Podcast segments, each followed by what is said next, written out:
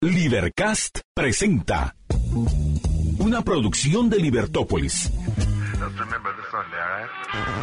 Día a día encontrarás los episodios de las emisiones correspondientes a nuestros programas.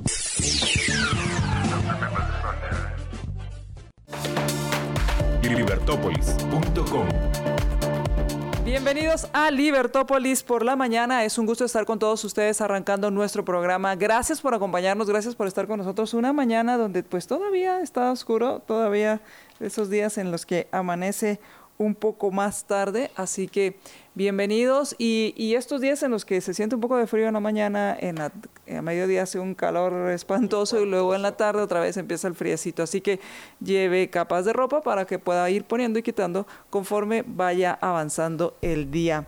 Así que espero que tenga un día espectacular, que em, logre sus objetivos y que pues además pueda pues sentirse tranquilo de él de, haber hecho lo que tenía que hacer. Así que bienvenidos a todos. ¿Qué tal? ¿Cómo estás, José Carlos? Muy buenos días. Estamos muy contentos de poder estar aquí con ustedes compartiendo. Sí, está oscuro porque está súper nublado ahí en todo el oriente del país y, eh, bueno, en el oriente de la ciudad, sí. Y en el oriente aquí también, ah, bueno, sobre la zona 10.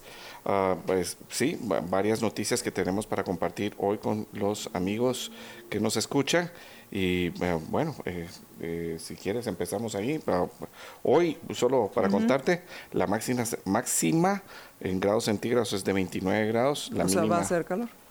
Va a hacer calor, sí. Ayer estaba a 30, llegó a 30. Llegamos a 30, ¿eh? Sí, ayer. Entonces, ya estamos en verano, sí. Ya se siente. bueno, a mí me encanta esta temporada por las jacarandas.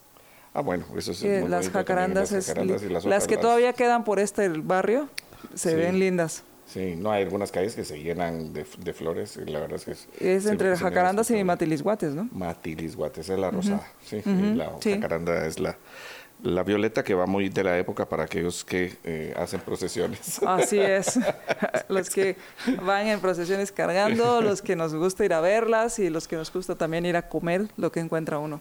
En el camino. Así es. ok, sí. para mí no creo que valga ir a a sufrir, sí, eh, eh, tanto en el tráfico y en la muchedumbre como para... Es que hay, que hay que tener calle para eso. Ya Yo ya agarré calle para, para eso. Conocimiento de calle le llamo yo. de perrito de calle casi que porque no, yo creo que te perdiste todas en la niñez donde te, las, te llevaban a la fuerza y todas ah, esas cosas y entonces así como que ya tienes ya tienes calle pero pero al revés claro claro sí Sí, porque hay que ver dónde te estacionas, a veces no hay que llevar auto. A veces no llegas, a veces no llegas, a veces no ¿a pasas. Qué, ¿A qué horas llegar? No, me pasó una vez. Creo que podemos hacer después un programa conforme se acerque Semana Santa, tus historias, las historias de Semana Santa. Me pasó una vez que me quedé en una calle, estaba, iba a ver la procesión del el jueves santo en la mañana, creo que es la Candelaria, eh, y entonces eh, fui en la mañana, me quedé estacionada, eh, vi la procesión, todo precioso, y cuando fui a ver a mi, cuando fui ya me iba, fui voy a mi carro y resulta que me quedé en la parte donde pasa la procesión, enfrente pasaba la procesión. Entonces pasaba a un lado, pero hacía como un gancho y luego regresaba frente a la calle donde yo tenía que salir. Y yo acababa de pasar, acababa de pasar donde yo había estado parada, o sea, observando, entonces de aquí que llegara donde yo quería que llegara, iba a llevarse un buen rato. Entonces fue mi historia de que tuve que esperar un buen rato, no había forma de, salir y pues lo que hice fue ir a ver alfombras. bueno, o sea, por lo menos ibas en eso. Y a mí, a mí la que me mata es que... Cuando no llevas la intención. Cuando no llevas la intención y que vas a otro lugar con alguna prisa. Ahí, güey, no se vuelve muy confiable. Sí. Bueno, y yo, y yo te digo que para eso... a mí me tocó. Yo creo que tiene que ver... Eh, ahí, ahí sí te digo, o sea, es que no hay pensamiento de previsión. No hay pensamiento de yo voy a hacer un círculo alrededor con la policía de tránsito, ¿sí? Y entonces voy a empezar a desviar desde antes. ¿sí? no que vas que te encuentras una, una, alfombra y das vuelta y luego... ahora te voy a decir una cosa, en Waze sí podría haber algo donde te cierren las calles. Pero lo hace uno. Exactamente, pero lo podría hacer una autoridad y decir cerrarla y entonces de una vez. Te voy a decir una cosa, pero sería una solución para la antigua ahorita que no sé si viste ayer la noticia, creo que es una noticia importante porque la desinformación en la antigua creo que fue la primera que causó el daño, porque salió alguien por ahí con un video diciendo que usted ya no va a poder llevar su carro a la antigua. No, solo los domingos, solo los domingos de cuaresma. Seguramente en Semana Santa también pasará algo, tal pero, vez en pero, pero, toda la Semana Santa. pero no es el sábado, no es el viernes, no es el jueves, no es el miércoles. O sea, hay que aclarar eso porque ahí salió un video, usted no puede traer su carro a la antigua. Sí, sí puede traerlo, sí lo puede Pero llevar. entonces no crees que fue una falta de comunicación por parte de las autoridades? Sí, pero también este otro tiktokero, o sea, le hizo muchísimo Por- daño. Yo estoy de acuerdo, pero ¿por qué es en- entonces es más... Eh, ¿Por qué la comunicación del tiktokero fue más eficiente que la otra? Porque causa pánico. Lo que causa pánico siempre te va a... Y lo que causa pánico es siempre la desinformación. O sea, el que no haya información confiable, el que no haya... Y obviamente siempre va a haber personas que eh, van a actuar como manada. Y cuando digo como manada es, y, y es parte de la naturaleza humana, en algún momento actuar así. Obviamente no puedes llevar tu vida de esa manera. Claro. Porque si ves que la manada se mueve, pues eh, indica peligro y tal vez en ese momento actúas, pero después tienes que ver de qué se trata. Claro. Eh, sin embargo, hay quienes nunca pasan a la siguiente fase. Todo, se quedan en la primera de eh, perseguir a la, a la manada. Sí. Ah, Entonces, bueno, pero te quiero contar Pero que en entonces antigua- debió haber habido una mejor comunicación. Es que yo creo que sí, o sea, eh, en eso no, no puedo decir, no te puedo negar que, que pudo haber habido una mejor comunicación, pero vamos al hecho de que hay pánico Entonces y sí entonces puede empieza a llegar. dar... eh, Bueno, sí puedes llegar. Ahora- Ahora, cerraron, solo déjame decirte, Ajá. sí, que ya no, eh, ya no está cerrada la antigua tampoco los domingos, sino que ya solamente es un perímetro específico el que tomaron la decisión de hacer peatonal, lo cual es muchísimo más razonable y qué bueno que recapacitaron, porque lo otro era una cosa muy equivocada. O sea, cierto perímetro ahí no van a dejar estacionar vehículos. Pero entonces dice el alcalde, y a eso iba, y dice el alcalde, mire, tenemos al, que, estacionamientos suficientes privados y los públicos que provee la municipalidad. Ok, está bien, pero ¿no te parece que sería muy sencillo que alguien de la municipalidad hiciera un censo en Waze y en Google Maps y se fuera a poner dónde están todos los estacionamientos? O sea, porque eso lo define un usuario también. O sea, tú vienes y pones, ah, ah, eh, pones Pero, en dónde pero están ¿no los crees Que también estacionamientos. es que si yo tengo mi estacionamiento lo, Sí, lo pero haga. a- a- algunos que no tienen esa capacidad, sí. O sea, algunos de los dueños de estacionamiento no tienen esa capacidad. Pero cuando vean que los demás son exitosos, lo van a, lo van a seguir. O siempre, siempre sigues a... Es- yo te entiendo el punto, yo entiendo el punto. Ahora, ¿quién causó el daño? Por eso, pero El entonces... gobierno. Entonces, pero estás, eh, estás Yo te entiendo tu punto perfectamente, me- pero el buscando más persona- intervención.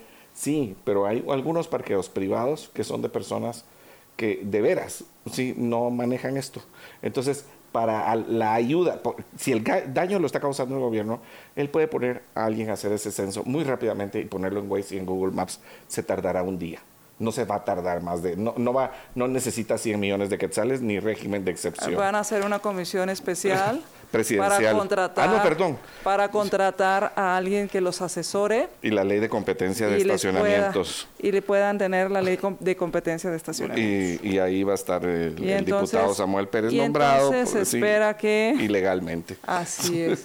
Después de esa comisión que hagan, eh, pues tal vez para la Semana Santa, eh, pero Del no año esta. 2026. Así Sí. es. Cuando ya estén en... Eh, ya no, estén fuera, en no, campaña. ¿qué te pasa? Pues, por, por ahí del 28, cuando ya empieza la campaña, Ajá. eh, hay que entonces demostrar que se 2028 está... ya terminó, ya, ya tomó posesión alguien más. No, porque es 24, 20 20 24, 28, ¿no? Sí, pero es el Por 14 eso. de enero del 28. Entonces la elección es en el 27. Ah, ya, ok. Entonces, eh, Semana Santa del 25, 27. 26, tienes toda la razón. Será Semana Santa del 27 para demostrar que se está Que se trabajando. está trabajando. Se Claro, algo. me parece. Sí, eso hacía el alcalde Arzú. Lo que no ha logrado hacer el presidente, el alcalde Quiñones, pues, siempre está atrasado con las obras. Bueno, no, no, pero el año pero el año pasado recuerda que estaba todo lleno de polvo la ciudad del futuro. Sí, bueno. Eh, Esos son yo digo 20 que tal vez era porque estaba abandonada y ya se habían ido a otra, pero está llena de polvo de- porque estuvieron levantando el asfalto en diferentes lugares Yes. para poder eh, tapar los hoyos en lo que venía la siguiente lluvia. Correcto. Bueno, mira, ¿viste, ¿viste esta ley? Bueno, eh, sí, eso, eso después lo ve- vemos. ¿Cuál ley? Sí. Esta de, de Ah, la de los alimentos. alimentos. Ese es otro tema también muy importante. Sí, Y vamos, a, vamos a hacer un programa de eso, pero Yo te, si te diría que hagamos un programa de eso. Otro tema es que por fin, después de 12 años, de- desde su captura hasta el juicio, eh, dos de nueve eh, soldados, en el caso de las cumbres, esto en las cumbres de Alaska, pues son absueltos, o sea, hay una sentencia Madre. o sea, después de, 12, de casi sí, 12 años, hay una, una sentencia, casi 12 años porque fue en octubre del, dos- del 2012, hay una sentencia para, para dos, bueno, para los nueve eh, miembros del ejército que fueron detenidos y dos fueron absueltos y los otros siete tienen eh, condenas que suman siete años. Eh, Estas van a ser apeladas por el por la defensa, pero imagínate, eh, José Carlos, 12 años en prisión para que los absuelvan.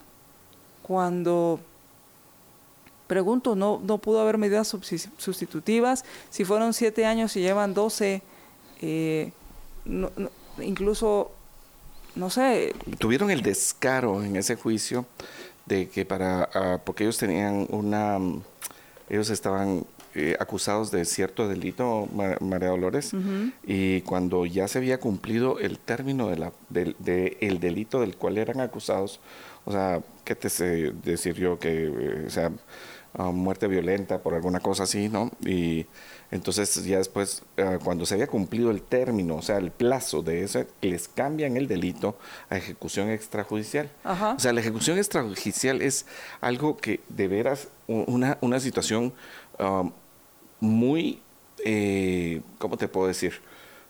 Ah, eh, tiene que ser, es una, una situación donde tienes que probar el hecho de que está planeado, de que fue hecho con todo el propósito ah, de hacer una ejecución extrajudicial. O sea, porque ese tú- tiene no un- es así como una que- pena mayor. Sí, y además, pero es que no es de casualidad. O sea, una ejecución extrajudicial, tú tuviste que ver Tienes que tener los pelos de la burra en la mano, Sí. pocas palabras. Sí, o sea, planeaste, lo hiciste, lo volviste, lo tenías meditado. O sea, e, es, es todo un rollo. O sea, ¿y, y cómo puedes tú planea- planear una, eh, una ejecución extrajudicial cuando lo que estás haciendo es controlando o tratando de que no se salga de control una manifestación?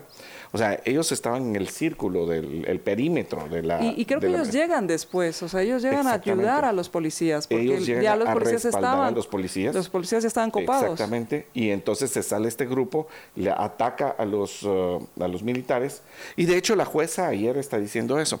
Eh, el, el coronel Chiroy sale libre, o sea, completamente libre, o sea, Sí, sin fue cargos. absuelto. Ujú. Es, eh, después de 11 años y medio de haber sido apresado. eh, También el soldado Manuel Lima Vázquez también fue absuelto. Sí. Y, Y, y- y seis más siguen en prisión, como Abraham Gua Cojoc. Otros, no, otros sí, se les dio una pena de siete años y pico por ah, muerte durante una riña. Sí, lo cual me parece absurdo. De todos modos me parece absurdo. Y te explico por qué. Porque ellos no llegaron a pelear, pelear. con alguien. Ellos llegaron a defender, a poner el orden. O sea, que mucha gente dirá, ah, la sí, es que el ejército o la policía. Yo le voy a recordar, si nosotros le quitamos la oportunidad de poner orden a los cuerpos de seguridad, el día de mañana no nos pueden es que proteger se, a lo- es que se lo nosotros. quitamos.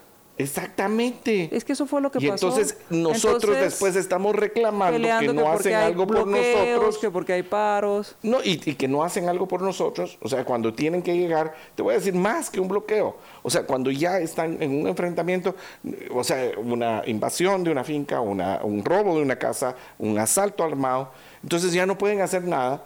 Porque pueden estar 12 años en la porque cárcel. pueden pasar 12 años en la cárcel. Y, y esto es absurdo, o sea, es inhumano. Ahora O sea, bien- ahora el punto está que también estas personas deberían de poder ah, demandar al Estado. Porque los tuvieron presos 12 años. Hmm. Pero es que, es que ahí es donde empieza el, el- el tema. Pero antes de que te vayas a esa demanda, hubo seis muertos. De eso no hay, o sea, de que hubo seis muertos. Eh, los hubo- hechos son. Sí, Esos hubo. Los hechos son. Ahora, la pregunta y, y el tema aquí es, ¿cómo puedes investigar cuando toda la escena fue manipulada, cuando incluso habían eh, reportes de personajes eh, recogiendo evidencia recogiendo casquillos de balas. Eh, que no eran las fuerzas de seguridad ni el Ministerio Público. es que ese es el punto. Es que no, no yo no lo puedo afirmar, pero lo único que sé es que esa evidencia o lo que estuvo circulando es que esa evidencia, entonces, ¿cómo puedes armar un caso contra eso? Y, y, entonces ahí e inicias, si no puedes armar un caso, por lo menos inicias contra quienes eh, no resguardaron la escena, porque creo que es ahí donde hay que poner mucha atención. La, parte científica se olvida en los casos criminales y la parte científica ayuda mucho a resolver casos, es porque la ciencia es la ciencia. Eh, si es azul te va a decir es azul, si es verde te va a decir es verde. O sea, no, no importa si yo le voy al azul o le voy al verde, o me favorece el azul o me favorece el verde. Eh, porque también existe mucha, eh, muchos casos, no solo este, donde entre los mirones, que vamos a decir que son los eh, involuntarios que, destruyen escena, están también los que criminalmente lo hacen para destruir evidencia. Estoy totalmente de acuerdo contigo. O sea, una, una persona que no es ah, de las fuerzas o, de las fuerzas de seguridad o fuerzas de investigación. El Ministerio Público, que es quien es quien recaba las evidencias. Se supone que la Policía Nacional Civil es quien resguarda el eh, perímetro. para que... Pero ¿qué perímetro pueden guardar cuando ahí lo que estaba era una manifestación de gente violenta? Que se torna violenta, porque hay que decir que no todos son violentos. Exacto. Sí, que, que algunos eh, eh, gamberros, dirían en España, empiezan, eh, cometen los actos de violencia y provocando la situación. Que yo te voy a decir que muchas veces dicen son infiltrados, son infiltrados y, todo el rollo. yo recuerdo que cuando se aprobó un presupuesto de Yamatei y que las personas fueron a protestar contra ese presupuesto aprobado de Yamatei, eh, yo fui a ver qué, estaba pasando y sí noté cuando iba rumbo a la plaza personas con bates, personas con palos, eh, personas que decías, esto no está pintando para hacer algo pacífico, porque en las manifestaciones del 2015 yo no vi gente llevando estas, eh, estos bates y estos palos, y lo, que, lo más que llevaba eran sus pancartas y todo esto. Entonces, eh, también es cierto que hay gente que busca la violencia. Sí. Y que eh, tal vez no le alcance para pagar un cuarto de, de, de, ira y ahí destrozar todo en ese cuarto de ira y quiere hacerlo con aquello que, que, se encuentra a su paso. Le hace edificios, le hace eh, unidades de, de Transmetro, eh, edificios públicos, privados, Transmetro, y, hasta si te encuentras una persona terminas violentando. Sí. O sea, el punto, sí, yo, yo estoy totalmente de acuerdo contigo. Las grandes, las manifestaciones de 2015 tuvieron ese gran componente. Mira, el 2015 realmente es, eh, es paradigmático y y, tal vez alguien debería escribir, tal vez uno debería escribir algo, eh, o sea, haciendo una recopilación de lo que pasó y de lo que no pasó también, o sea, porque hubo demandas ahí que no se cumplieron jamás. Y yo te diría que una de las cosas importantes es que posiblemente la, el hecho de que de este asunto de Alaska hizo que se definiera una estrategia de cómo combatir o cómo por lo menos en ese punto.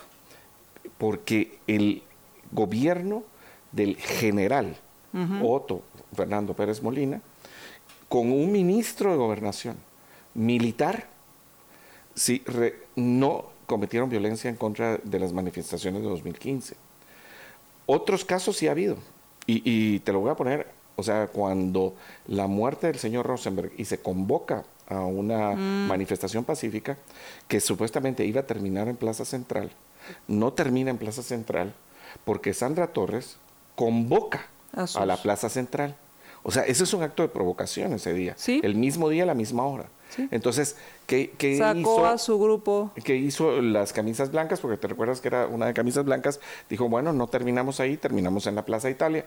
Sí, ya no vamos hasta allá. No vamos a, caer en la provocación y, sacó a sus gentes, es un poco, mm, o sea, movió la plata para jalar la gente. Sí, o sea, todos los, eh, eh, todo el petate del muerto y los programas sociales, entonces ya no lo vas a recibir y, entonces ve a apoyar y, e incluso a veces se maneja lo que tú llamas la, la desinformación. Quieren, quieren quitarle el programa social. Entonces, vaya y usted defienda. Además de eso, darle plata para que se suba. Claro, además incluye almuerzo y, bueno. Claro. Entonces, digamos, hay momentos en que hay provocación. Yo te digo también de los bloqueos, y yo estoy de acuerdo que los bloqueos están mal, pero el único momento, y este es, este es un caso muy importante, el único momento en que no tenía que haber una, una disolución de la manifestación era en la Plaza Central. Y fue el único que se volvió violento y que hubo que ah, disolverlo de forma también cuando empezaron a quemar cuando que arruinaron el portal, el, portal del bicentenario no los culpo pero pero no es la forma no, espérate, espérate. O sea, no los culpo porque esa cosa nos costó un platal para lo que sirve, lo que va a pero no es la forma, estoy diciendo. Sí, yo puedo estar enojada contra eso, lo veo y digo, oh, ¿qué le aportó a la sociedad, a mi vida, a la cultura. A mi vida, qué le aportó y cuánto me costó. Sí, eh, yo estoy de acuerdo contigo. Y te digo, no son las formas. Ahí, metí mi paréntesis, mi veneno, pues. Espérate, ahí sí estoy, ahí no estoy de acuerdo contigo porque hubo destrucción. No, yo estoy de acuerdo. Pero es que si decís... Por eso te digo, no son las formas. Si, si, eh, o sea, si no se puede hacer nada, entonces tampoco puede haber palacio municipal, tampoco puede haber palacio. No, pero no, no, digas, no, me digas que no se puede hacer nada contra esa cosa que hicieron ahí. A mí no me gustó, seguramente. Que lo único que hizo fue quitar un espacio, la libre circulación, hay un espacio atrás donde es más inseguro.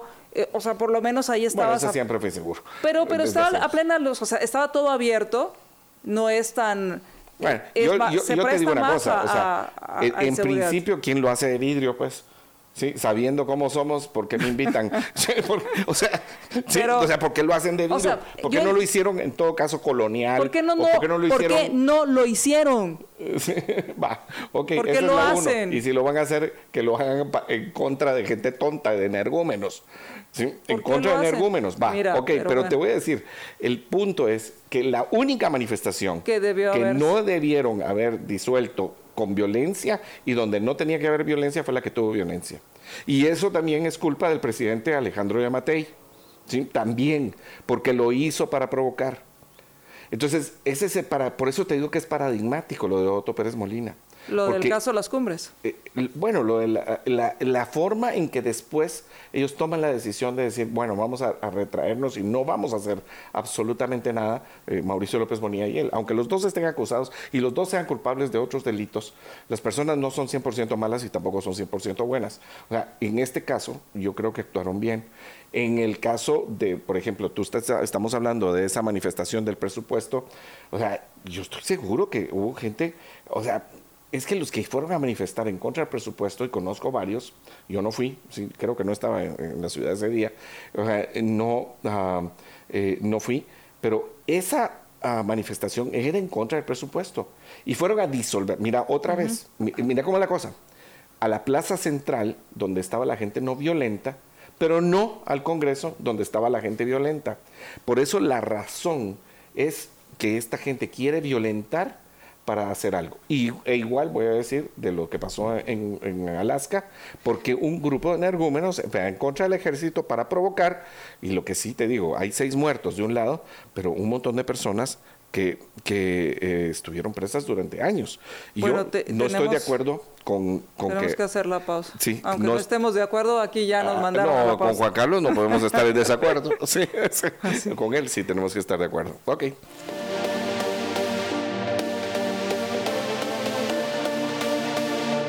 libertópolis.com. Pues la agenda del Congreso para hoy eh, está el tienen programado un tema que pues, tal vez debemos tomarle atención para para hacer un programa específico de eso. Para hoy tienen programado en tercer debate eh, las el proyecto en tercera lectura, el proyecto de los decretos siguientes. ¿Cuáles son? La de la liquidación del Fondo de Desarrollo de, la Telefonía. De acuerdo, check. Levante la mano. Fondetel. ¿Y, ¿Y por qué no empiezan con eso y después se inventan todo lo demás? Empezar a liquidar fondos que no tienen sentido. Es que eso sería... De es- desarrollo de la telefonía. ¿Sabe cuál fue el Pero desarrollo? aquí vas a abrir Secretaría del Consumidor. Por eh, eso, ya por eso. La corrupción ahora nueva, no sé si ya toca. Eh, bueno, existía, pero ahora es Reloaded. eh, eh, la Prodeco, la, la Diaco con La esteroides. superintendencia de Diaco, sí. Eh, ahora también va a haber.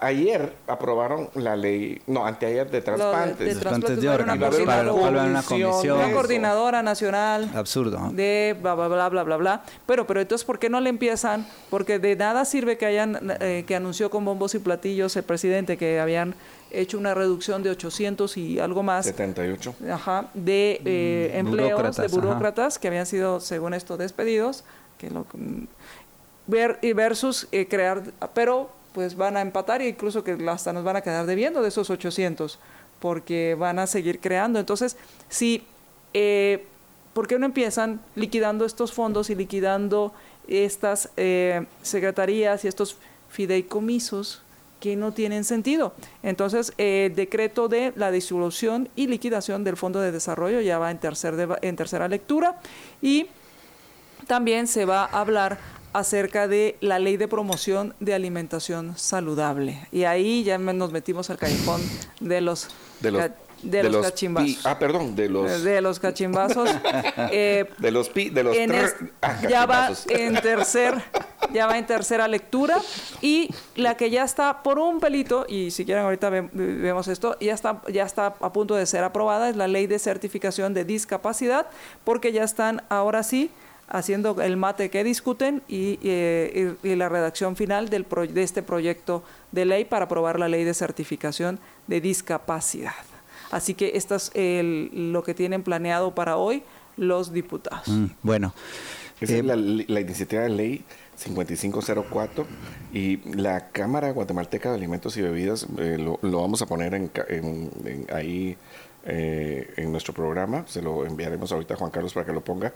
Dice que la ley de alimentación saludable provocará precios altos en los alimentos. claro. O sea, obviamente, obviamente eh, te- eh, un- tenemos uno- un problema ahí, o sea, donde por hacer una cosa que supuestamente va a proteger al consumidor y este asunto de los um, alimentos saludables, yo- yo- señor bendito, ah, ¿en qué momento tienes que intervenir eso? Pero eso es todo un comunicado y como dice María Dolores, creo que vale la pena discutir acerca de esto. Esto va a subir los precios de los alimentos. Si usted dice que son los empresarios los que le suben los precios, estas son las medidas que pone el gobierno para subirle los precios a los alimentos. Esto, más la ley del consumidor, más la otra ley de la competencia, solo van a subir los precios. Y después le van a poner impuestos para subir los precios también. O sea, Es que ¡a la tiene, creo que- madre! creo que incluye. Y las tarjetas de crédito, se te olvidó. ¿verdad? Sí, creo que incluye ciertos impuestos dependiendo de la cantidad de ingredientes que tenga. Entonces, si alguien decide que esto no es bueno para ti, entonces te va aumentando, te va, te va grabando con ciertos impuestos, además de todo el etiquetado, eh, estas eh, que hay en algunos países, que Sí. les cuento, no, se ha dejado de consumir. No, Tú pues. ves dice tres sellos, cuatro sellos, y entonces son unos- Ministerio de Salud, te dicen los ajá, productos lo- mexicanos. Ajá, entonces tienen estos sellitos en los cuales eh, se está, pues parte del, lo que se ve son los sellos, lo que no vas a ver es los impuestos que te que van a pon- grabar, o sea, que van a poner dependiendo de la cantidad de, de, eh, ingredientes que tenga. Según esto también lo explicaban en la Cámara de Alimentos, la Cámara Guatemalteca de Alimentos y Bebidas. Otra cosa que no se ha visto es que eh, para lograr la integración en la región, pues lo que buscas es homologar o hacer eh, lo que te pide un país sea lo mismo que pide el otro para que puedan circular libremente los productos. ¿Cómo se llama eso, María Dolores? El libre, la libre circulación de La, la mercaderías. breve tontería. de- Eso es como cuando llegabas tú a la casa, ¿sí? Ajá. Y le decías algo, pero mamá, todo lo van a hacer. Y entonces, ¿qué te contestaba la mamá? Si te tiras de la... Entonces, si tu amigo se tira a un barranco, tú vas detrás de él. Yo de- se tira de la ventana. Esa es la respuesta para esta estupidez. El caso es que ningún otro país de la región está pidiendo esto. Entonces, Eh, nosotros se lo eh, vamos a pedir a los demás. Sí, queremos ser los al primeros. Hacer esto, al hacer esto, pues eh, empieza el tema de la reciprocidad y, y posiblemente los productos guatemaltecos pues no sean ya tengan que cumplir o no tenga eh, sean limitada la circulación de sus productos porque nosotros pedimos que los que vengan tengan esta regulación. Claro, claro, sí, o sea, uniform, o sea uniformizarnos en las malas prácticas y, en el cierre al, comercio libre, ¿no? Eso es, o sea, eso es para que nos demos cuenta que al final todos nuestros países están igual. O sea, al menos en América Latina y, salvo, salvo excepciones, pero hay, ah, no, y bueno, si me apuras, te diría yo que Occidente es, en, principalmente Occidente, yace esta idea de regular el comercio, ¿no? Y el comercio internacional, y, de ahí deriva pues toda esta lógica del etiquetado y, estas eh, supuestas leyes de protección al consumidor que como tú bien dices, pues lo que hacen es subir los costos de los productos, pues, ¿verdad? y encarecer la burocracia que, que, al final afecta también el bolsillo de los contribuyentes. Esto es un comunicado que saca la Federación de Cámaras y Asociaciones Industriales en Centroamérica y la y República Dominicana. Y entonces habla que acordaron un, en 2018 un reglamento técnico centroamericano para el etiquetado nutricional.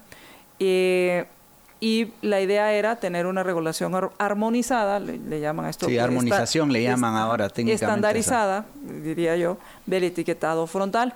Y esta posible aprobación de este reglamento o de esta legislación, pues eh, rompería con esta armonización, con esta estandarización en la parte de etiquetado.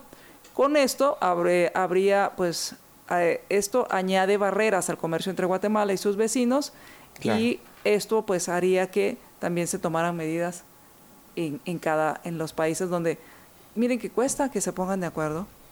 Y cuando ya se ponen de acuerdo eh, pasa esto.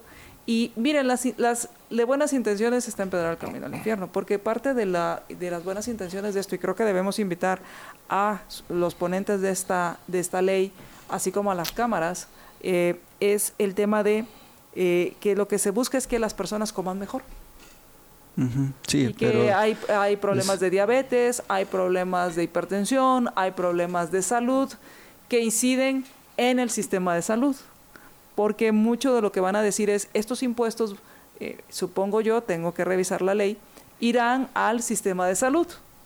Espero, porque si van al fondo común, igual, igual el sistema de igual salud. Igual empiezan así y terminan en el fondo común. Entonces, pero el fondo común es. Eh, pero, pero dícese, dícese de aquellos ah, ingresos al Estado que terminan en los bolsillos de los funcionarios.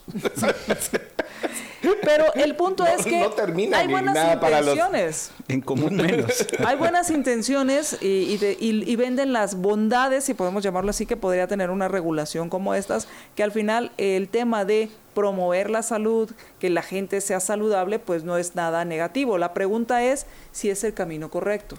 No, y, yo te voy a decir aquí. Y, otra pregunta, tal vez más de fondo, es, es una función del Estado, es una función de los gobiernos. Claro. Eh, o es una función de los padres de familia. Y, es una función del mercado, es decir, de la gente que consume, que al final estará exigiendo al productor que informe mejor de las de, los preservantes, de los colorantes, bueno, de, de, las materias primas que utiliza y en función de ello mejorará la calidad de los alimentos. Pero no es una función del Estado. Ahora, Jorge, yo tengo unas, y estoy totalmente de acuerdo contigo, o sea, ¿por qué no es función del Estado? O sea, muchas veces hemos hablado en, muchos espacios, sobre todo en círculos, uno, ah, es que cómo comemos de mal, es que el mundo está acabándose, es que eh, ahora comemos peor que antes, pero déjeme decirle que eso se comprueba fácilmente que no es así. correcto. Porque las personas viven más hoy que hace 20 años. Correcto. Y alguien va a decir que también es por la medicina. No importa. O sea, no importa. O sea, hoy la persona vive más que lo que se vivía hace 20 años. Eso quiere decir que las personas han ido mejorando en muchos hábitos y muchas, eh, o sea, la integridad de sus hábitos ha mejorado el, tiempo de vida de las personas. Y la otra cosa es que, mira, pues aquí entre otras cosas, y bueno, no lo, ah, lo pusimos ahí para que Juan Carlos lo pudiera compartir, pero entre el primer párrafo dice que va a crear nuevas tasas impositivas de entre el 10 al 35% sobre el costo de producción o de importación para los alimentos procesados. Ahora, ¿quién te dice? Porque hemos tenido las modas de la nutrición. Sí. O sea, las modas de la nutrición son importantísimas. Un día el azúcar es un veneno, al día siguiente las grasas son un veneno, y, resulta que todo aquello que nos dijeron resulta que no es tan malo. Ahí está, por ejemplo, ese video donde... ¿El del huevo? también, ¿no? Era de, todo te dicen. Entonces, todo es malo. O sea, yo no sé si han visto ese video donde una persona va a comer no sé qué y le dicen que está mal, entonces lo tira, y, agarra otra comida, también le dicen que eso está malo y lo tira. Al final no come nada, lo único que puede tomar es agua. Siempre que no salga de Cuyotenango, porque también está sucia. No, del 95% de nuestros ríos, sí, porque también está sucia. Entonces, el problema que tienes es que no estás dejando a las personas decidir en algo que les corresponde a cada uno. Y tú eres el responsable de tu comida. Pero si encima de todo, o sea, si encima de todo le vas a poner costos altos a algunas cosas con la idea de que la gente coma mejor, lo que vas a hacer es que la gente, es lo mismo de la formalidad y la informalidad, la gente va a escoger lo más barato y va a comer peor no, no, no va a comer mejor, porque va a terminar encontrando soluciones más baratas donde va a comer peor. Y tienes razón, o sea, en los países socialistas, como por ejemplo la China, tú no viste ningún mono, ni ningún murciélago, ni ninguna rata diciendo esto puede hacer daño a la salud. Solo aquí pasa, solo en los países occidentales. Sí, sí, efectivamente, José Carlos, yo, yo coincido con vos, ah, eh, principalmente en el tema de que eh, por ejemplo, el discurso de la desnutrición crónica, ¿no? Bueno, que eh, ya le metieron más plata. Sí, bueno, pero, pero también, eh, también no, es, no es función del Estado el asunto de, de, reducir la desnutrición crónica. Mira cuántos viceministerios, cuántas secretarías, cuántos esfuerzos, cuántos recursos de los guatemaltecos se han invertido y se ha mejorado en 0,0 2-3% el tema de la nutrición en el país. Eh, y es ahora exactamente lo mismo. Ahora lo que ahora lo que hacen con esta supuesta ley, que ojalá que no pase. La ley de la lonchera saludable. La ley de la lonchera, saludable. Yo le puse la ley de la lonchera ah, saludable, pero, pero era donde se prohíbe a las escuelas eh, vender ciertos alimentos. Mm, sí, pero eh, y, es que bueno, ahí, y ahí sumas, sumas otra función impropia del Estado a la función impropia del Estado, que es la educación, porque la educación tampoco es una función propia y natural del Estado. Es que debemos de insistirle a, nuestra audiencia, y ojalá nos estén escuchando en toda Guatemala, de que las únicas tres funciones propias de los gobiernos son la seguridad, la justicia y la administración de algunas obras de infraestructura pública, pues. Y listo, y, de resto es nuestra responsabilidad. Y en cuanto existen esas condiciones fundamentales, la gente eh, empieza a, eh, crear una serie de incentivos para las empresas y de alimentación, de salud, de educación, en, las cuales se va progresando.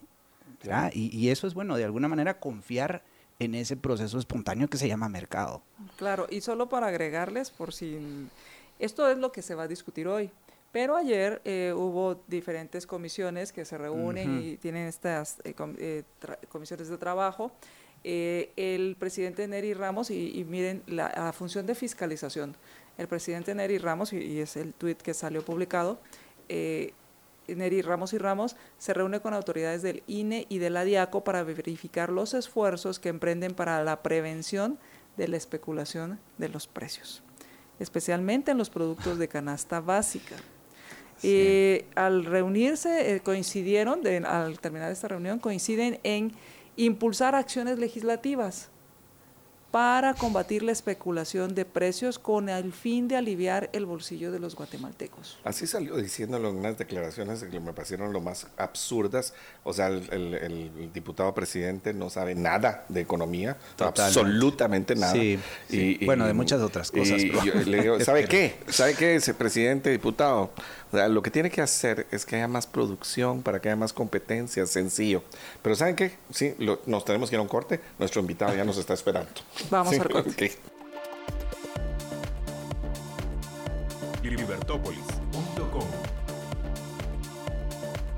Le damos la bienvenida a nuestro invitado, el coronel Mario Mérida, quien es consultor sobre política de defensa y seguridad pública, eh, debido a eh, la pues a un comunicado que saca el Departamento del Tesoro donde sanciona a la alcaldesa de Tecunumán por presuntos nexos con los pochos. Este eh, comunicado del Departamento del Tesoro pues son medidas que afectan no solo a ella, sino también a Juan José Morales y Fuentes, a Eric Manuel Ochoa Villagrán y la Oficina de Control de Activos Extranjeros, que pertenece al Departamento de Tesoro, pues sancionó a estas personas y a empresas que están vinculadas a esta organización eh, o presuntamente vinculadas a esta organización.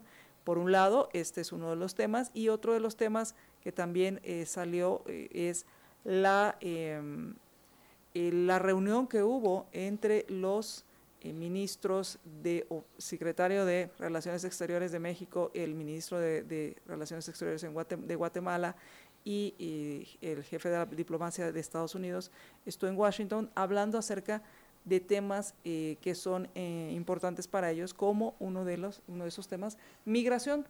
migración. Y que esta migración pues también se ve relacionado con el tema de narcotráfico.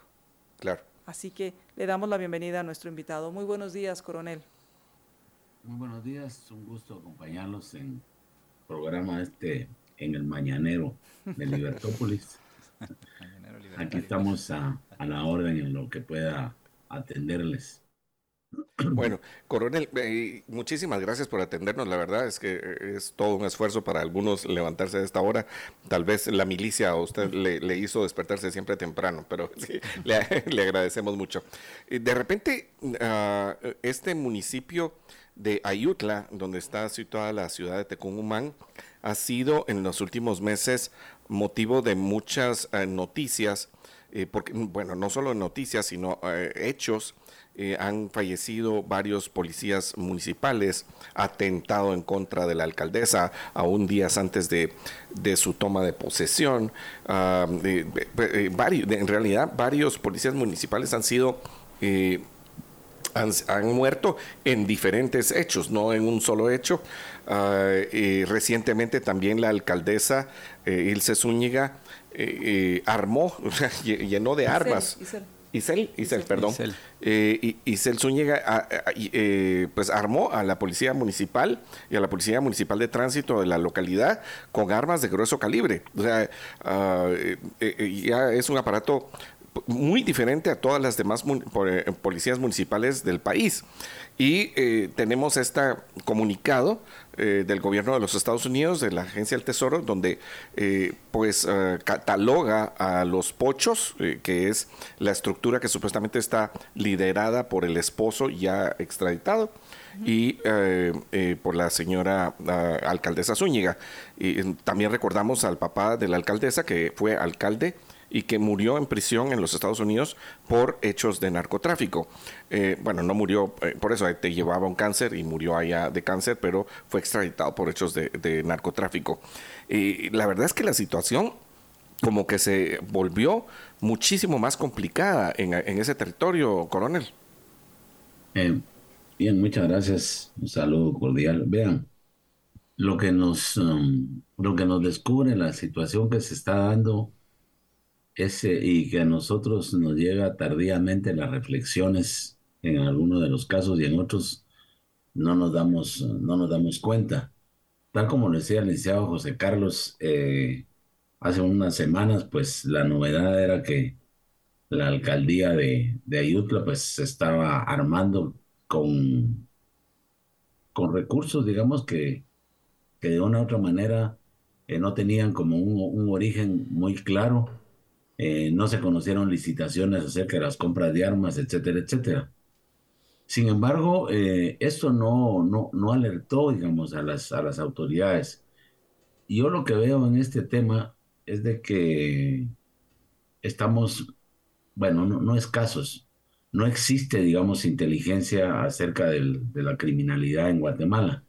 Eh, algunos dirán que estoy equivocado y que eso no es así. Pero eh, no es una novedad, digamos, todo ese corredor que se estableció a lo largo de la frontera eh, entre San Marcos y Huehuetenango para asegurar el tema del contrabando primero, porque esa es una rentabilidad de carácter social, así le denominan los carteles. Eh, después el tráfico de migrantes también, que es otro negocio que ahora va emparentado, digamos, con el tema del, del narcotráfico. Y la, la narcoactividad dentro de ese concepto amplio, digamos, que se refiere al cultivo y producción de lo que es, digamos, la cocaína y la amapola en laboratorios, digamos, cercanos. Es decir, bajo esos criterios, si ustedes se recuerdan, eh, cuando, cuando hubo un incidente que hubo secuestrados unos fiscales, etcétera, pues eh, nos anunciaron que se iban a mandar eh, 100 policías más al, lado de la frontera. Se está hablando de una reestructuración de la policía de fronteras y probablemente vamos a escuchar de una fuerza de tarea de fronteras para contener el tema.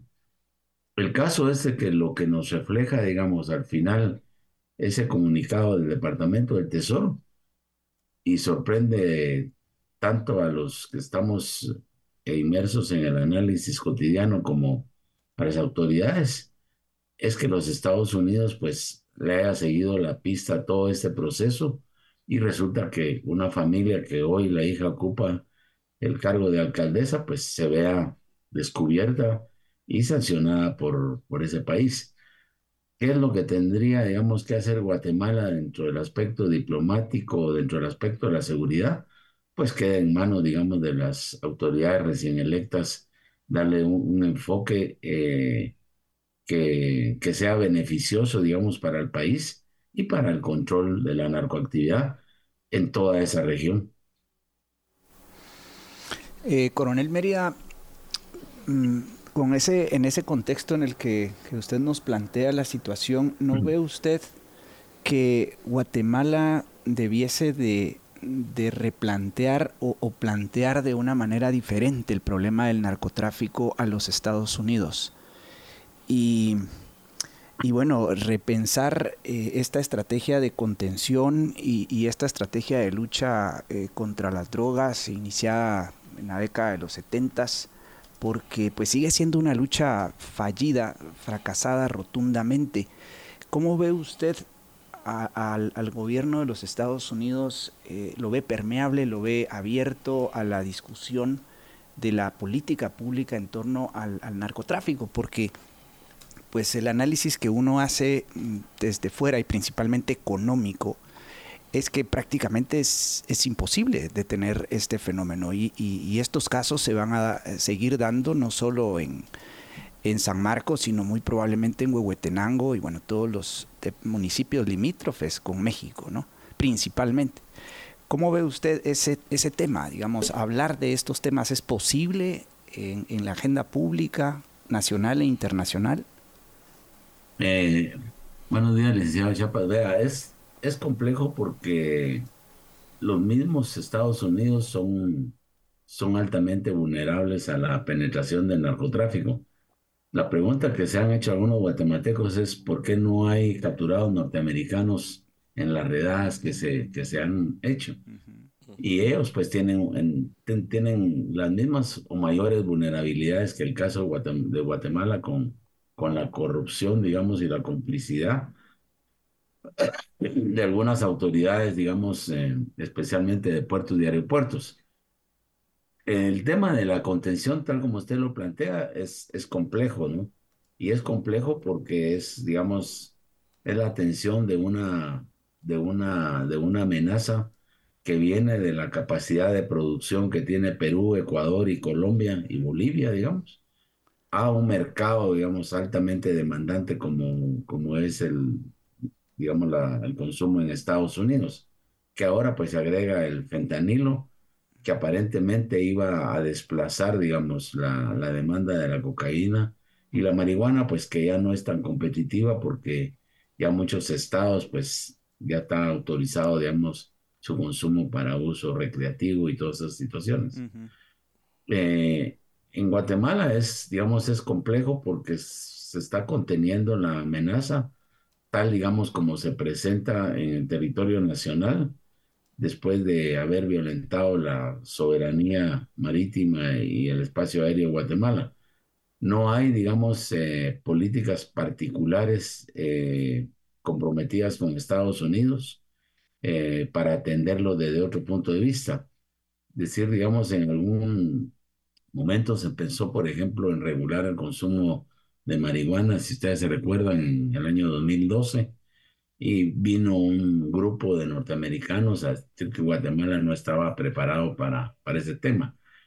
Y yo sí creo que en el caso de Guatemala, el consumo en Guatemala de, de, esos, de esas drogas no, no, es, no es tan alto, es decir, no, no vemos lo que observamos en algunas calles de los Estados Unidos que deambulan las personas en busca de la droga. Y eso, eso hace difícil porque al final la otra medida era, digamos, que esas erradicaciones de amapola que se hacen eh, fueran de alguna otra manera puestas a disposición del mercado de, de laboratorio, digamos, y de fabricación de, de, medicinas que de alguna otra manera les es un recurso, les es un insumo que les sirve. Pero no, no veo, digamos, una, una manera de, de contenerla hoy por hoy, sino es a través de, de acciones de carácter preventivo y de un esfuerzo de inteligencia a, a nivel de la región centroamericana que incluya a Estados Unidos, México y Canadá. En, en ese sentido, eh, tengo una pregunta con respecto a, eh, eh, llama la atención que el Departamento de Estado eh, pues ponga atención en lo que está sucediendo en este municipio de Ayutla y que pues ya al extremo de establecer sanciones contra alguien que está ejerciendo el poder en este momento, que es la, alcaldesa, contra su círculo cercano y, las empresas que están vinculadas a, a, estas a esta organización llamada Los Pochos. Ahora, eh, también ayer se dio a conocer la, eh, el juicio que está llevando la eh, otra, otra persona, esto en Estados Unidos, les digo ahorita el nombre, que es de eh, aquí lo tengo. Marta Julia Lorenzana. Sí, muchas gracias. La, sí, Marta la Julia Lorenzana, Lorenzana, quien se declara culpable de haber eh, traficado 27 mil kilos de cocaína entre 2008 y 2019. Se está pidiendo 35 años para eh, de pena, está pidiendo la Fiscalía en Washington eh, contra ella.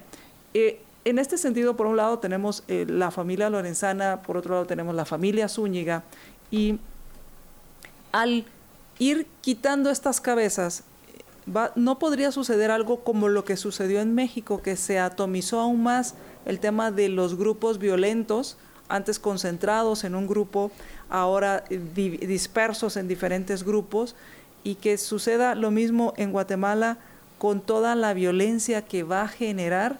¿Está preparado el Estado de Guatemala para enfrentar esta situación? Eh, yo estoy convencido de que eh, su opinión, digamos, coincide perfectamente con, ese fenómeno, que la, la fragmentación, digamos, de, de, estos grupos criminales lo que provoca es, digamos, un, una mayor disputa territorial de control y de control de rutas eh, hacia, hacia México. El problema ahorita es que no, no contamos con un gobierno que se está reinstalando eh, sabemos que los Estados Unidos están actuando eh, de la manera, de, de, una, de una manera certera, en virtud de que es, es obvio que los primeros capturados pues documentaron toda la estructura y probablemente mm, nos vamos a enterar más adelante de cómo se ha ido ramificando a otros municipios de San Marcos, Huehuetenango y quizás llega hasta la hasta Escuintla, digamos, esa red que, que, busca asegurar, digamos, la transitabilidad de la droga para, para México, eh, a, tra a, través de México para los Estados Unidos. Eh, esto significa, digamos, que, que la inteligencia, digamos, la inteligencia nacional, y que déjeme comentarle de que hay un sistema nacional de seguridad y hay un sistema de inteligencia que está ordenado en, ese, en, esa, en esa ley eh, 18-2008, donde participa la, la DIGISI, la Dirección de Inteligencia Civil, la Dirección de Inteligencia Militar y la Secretaría de Inteligencia Estratégica del Estado. Eh, a ellos les corresponde ahora, tal como usted lo plantea, establecer cuáles serán los futuros escenarios de atenderla. Una situación que se ha estado dando es que hay un, como una, un, una copia de lo que pasa, digamos, en, en, Europa, particularmente en los puertos de, de, Amberes y Rotterdam, donde se ha ido, digamos, eh, ¿cómo le dijera yo? no, no hay un caudillo, no hay un cabecilla, sino que se han convertido en células interconectadas eh, con mucha rapidez y habilidad para seguir manteniendo, digamos, el control del tráfico de drogas en Europa. Es decir, eh, es, un sistema similar al que, al que utilizó la guerrilla en tiempos del enfrentamiento armado. Incluso hoy hablamos del, del narcofoco, por ejemplo, para hacer referencia al, foco guerrillero que comenzó en Guatemala en 1975. Así que requiere de todas las unidades de inteligencia para entender el fenómeno en su justo contexto. Coronel, a mí una de las cosas que me da cólera, si, no, un poquito más, es que eh, tenemos todas estas solicitudes de extradición, todas estas eh, condenas, eh, todas estas sanciones, ah, en Estados Unidos, sanciones para los actores en Guatemala. ¿Qué es lo que debería de pasar aquí? Con todas estas personas que, o sea, ninguna enfrenta juicio aquí. A mí, a mí me parece impresionante, pareciera ser que los delitos están aquí en Guatemala, pero los delitos los cometen en Estados Unidos y aquí no cometen ningún delito. O sea, aquí no pasó nada, aquí ni son narcotraficantes, aquí, aquí son ex mis universos, mix guatemalas, eh, eh, eh, alcaldes. O sea, aquí debería de estar pasando algo, debería haber una investigación, debería haber una denuncia y, una, una persecución. O sea, no tenemos eso aquí. Pareciera ser que, que nuestro sistema de justicia y de seguridad y yo estoy de acuerdo con Jorge, o sea, algo tenemos que hacer para cambiar el modelo completamente, pero eh, hoy esto es delito en el territorio nacional y, bueno, hay actos de violencia en todo esto que se eliminan de alguna manera si, si hay una libertad para, para que transiten las drogas o por lo menos estén regularizadas, pero Hoy por hoy esto es delito y hay muchos crímenes y actos violentos en el paso de la droga por el territorio nacional. Pero nosotros en realidad no tenemos a estas personas que se están yendo extraditadas con eh, delitos aquí. De hecho, hasta llegan a ser diputados. Bueno, alcaldes también. Sí. Bueno, vea, el, el, tema es, digamos, eh, cae, en, cae en manos del sistema de justicia. Yo me imaginaría, pero no soy abogado, es decir, voy, voy a opinar sin, sin el conocimiento del derecho como, como, como, como tal, digamos, doctrina. Pero yo creo, digamos, que una noticia de esta naturaleza pondría en, en alerta al Ministerio Público, porque hasta ahorita eh, no están solicitando extradición de, de esta señora ni, de, ni del grupo, sino que únicamente están evidenciando su, su participación en, en, la actividad, digamos, en la narcoactividad. Y me imagino, tal como lo hablaba anteriormente, que esto está perfectamente documentado con las personas que, que son extraditadas hacia Estados Unidos.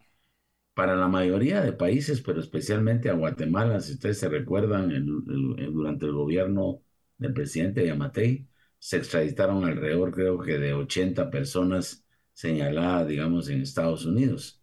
Pero tal como usted dice, no, no nos quedó absolutamente eh, nada, ni siquiera la inteligencia que podrían darnos para terminar de, armar los, los esquemas del crimen organizado en Guatemala.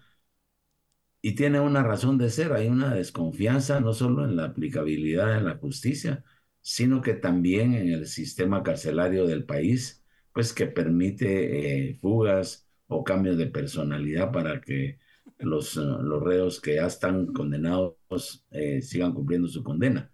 Entonces, sí, sí es complejo yo, yo creo que hay medidas fuertes para la contención, pero tienen que ser aceptadas, digamos, por la comunidad internacional. Si Guatemala lograra mantener el control aéreo y marítimo de las rutas que usa el narcotráfico, y esto lo, lo, lo voy a decir desde un punto de vista eminentemente militar, tal como se atiende a una amenaza de las amenazas convencionales que dejamos después de la caída del muro de Berlín, pues Guatemala tendría todo el derecho de derribar cualquier aeronave o de hundir cualquier eh, nave marítima que se acercara, digamos, a las costas guatemaltecas. Sin embargo, hay una serie de convenciones, hay una serie de, de, tratados y de regulaciones que no le permiten a Guatemala, por ejemplo, contar con, con, con, aviones de mayor capacidad, no solo de vuelo, sino que de, de potencia como una manera de disuasión.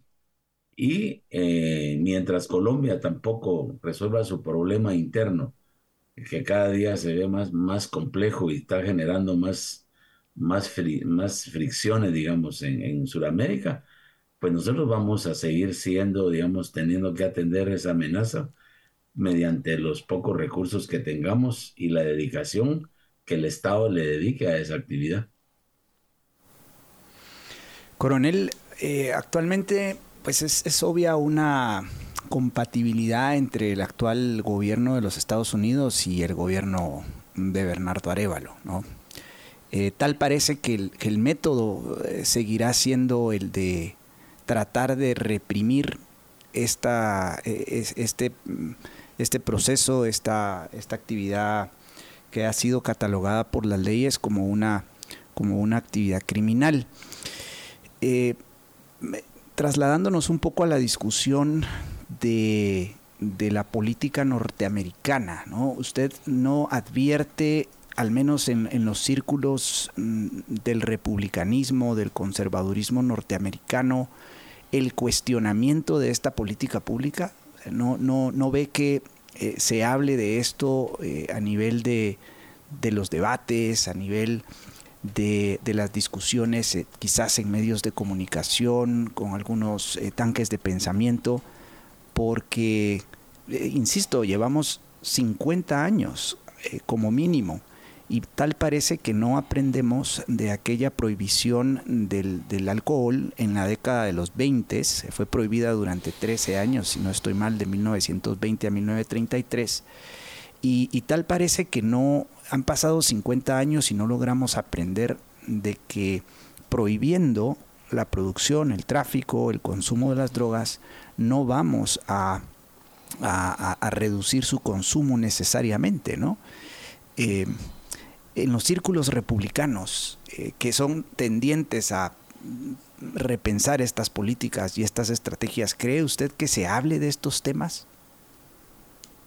Eh, yo estoy convencido que no, licenciado, porque la, política de la lucha antidrogas en, de Estados Unidos no se lleva a cabo dentro del territorio norteamericano, sino que dentro de los países, digamos, que de una u otra manera eh, la cultivan o son el tránsito.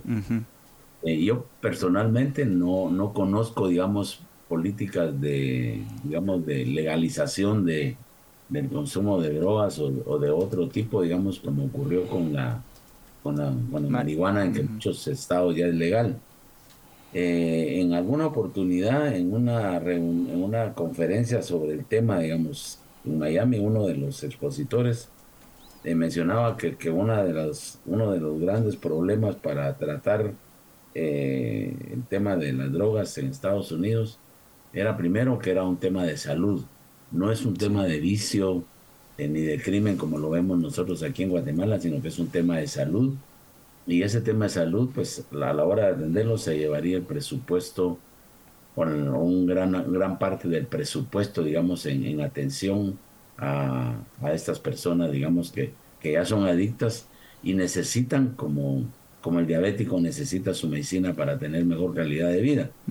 Eh, eh, esto se, se, se, agravó más, digamos, con los con los programas que, que salieron en el tiempo, digamos, de Obama, por un lado.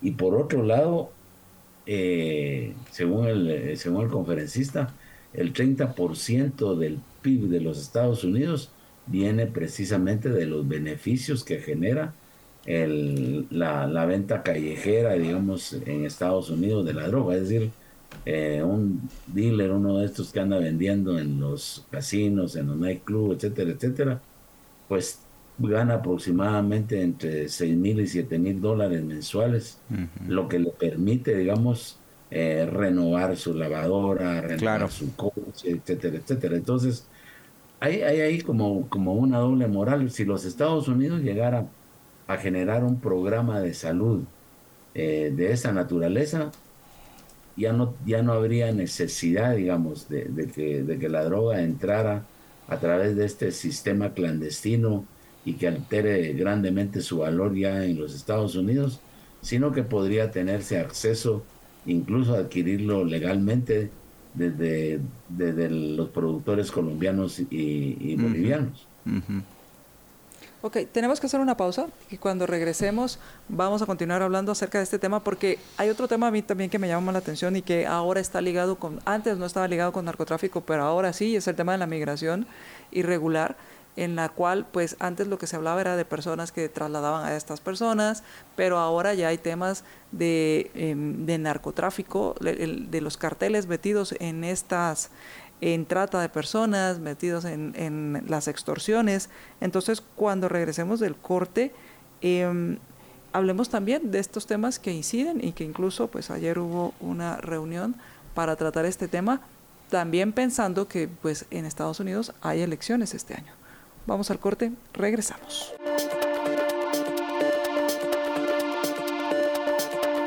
Libertópolis.com Regresamos a Libertópolis por la mañana. Estamos conversando con el coronel Mario Merida, consultor sobre política de defensa y seguridad pública. Salimos al corte hablando sobre los temas de, bueno, esta em, sanción que hace la OFAC del Departamento del Tesoro contra eh, bien contra la alcaldesa de Ayutla, la eh, señora Isel Zúñiga, así como dos personas más y empresas vinculadas. Lo estamos, eh, lo hemos estado proyectando en nuestras transmisiones, este comunicado, y hablábamos acerca de, todo lo que implica el tema, o lo, que implica el tema del narcotráfico, porque se les eh, vincula a un, un grupo de narcotraficantes llamado Los Pochos.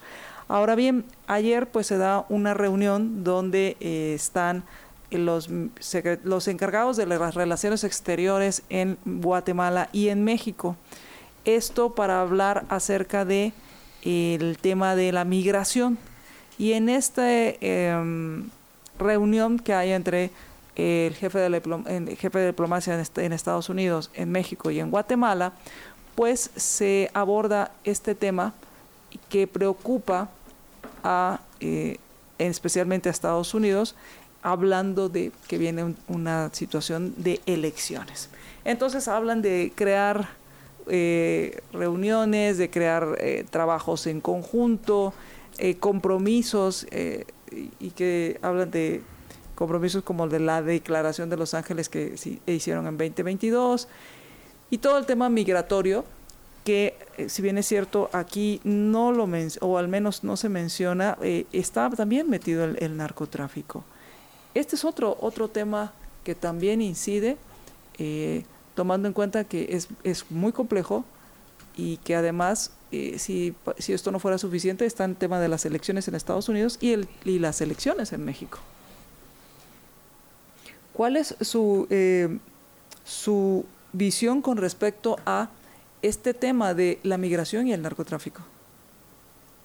Vea, sí está, está está comprobado, digamos, eh, tanto aquí, digamos, a, a, nivel, a nivel público, eh, cuál es, digamos, ese, esa articulación que, que, existe ahora con la migración y la narcoactividad. De hecho, al, inicialmente eh, se, se, veía, digamos, que, que había una, una separación, digamos, dentro del manejo de rutas del narcotráfico y de la migración ilegal. Y, déjenme decirle algo porque creo que es importante decirlo. El problema es que en Guatemala eh, somos ingenuos a veces y creemos que, que, el enemigo por la actividad criminal que tiene, digamos, ese, ese enemigo social, si, lo, si hay que llamarlo de una manera más contundente, eh, no, no, es inteligente, es decir, no mm. tiene una definición estratégica para, para operar en, en, las áreas, digamos, de, de fronteras de los países. Sin embargo, sí, sí la hay, digamos, no, no es que se escogieron al azar, sino que comienzan, digamos, particularmente por, por, uh, por posesionarse en áreas donde no hay presencia del Estado. Por eso les comentaba yo un poco lo que, lo que se ha denominado ahora el narcofoco, es decir, están comenzando a colocarse desde hace unos 10 años, como lo hizo la guerrilla en el norte del Quiché, hasta que surgió en 1975 nuevamente. Es decir, ahora ya es, ya es un hecho, digamos, que, están compartidas, digamos, y que eso, digamos, asegura también que la, que el, que el tráfico llegue con, con mayor seguridad y, y, en los tiempos que ellos han esperado. En cuanto a este tema eh, de las alianzas, pues yo lo veo positivo, pero, pero debo de decir que llega tardíamente a plantearse. Y es por una razón. los temas, digamos, de, Estados Unidos, Canadá y México con relación a Centroamérica se los han encargado a los mexicanos, no a los guatemaltecos. Si ustedes se recuerdan, cuando se habló de la prosperidad, salió AMLO con que se iba a exportar el sistema de siembra y cultivo de árboles que México está llevando a cabo en la frontera sur, que es una frontera que ya prácticamente está tomada por el narcotráfico. Han habido desfiles de narcotraficantes en esos lugares y no hay un concepto, digamos, de, de, alianza clara, o al menos si existe no, no se conoce ni cómo funciona ni cuáles han sido los resultados, pero vemos que han sido pocos por, por el nivel de movilidad criminal que se da en el área. Entonces, en más de alguna oportunidad, digamos, eh, y hoy, hoy hay que plantearlo así, los norteamericanos ya tienen la certeza de que el Triángulo Norte no existe como concepto geopolítico y geoestratégico para los intereses norteamericanos. Hoy el único país que les queda es Guatemala, con 968 kilómetros de frontera lineal con Estados Unidos, que se suman a los 3.000 kilómetros de México con Estados Unidos.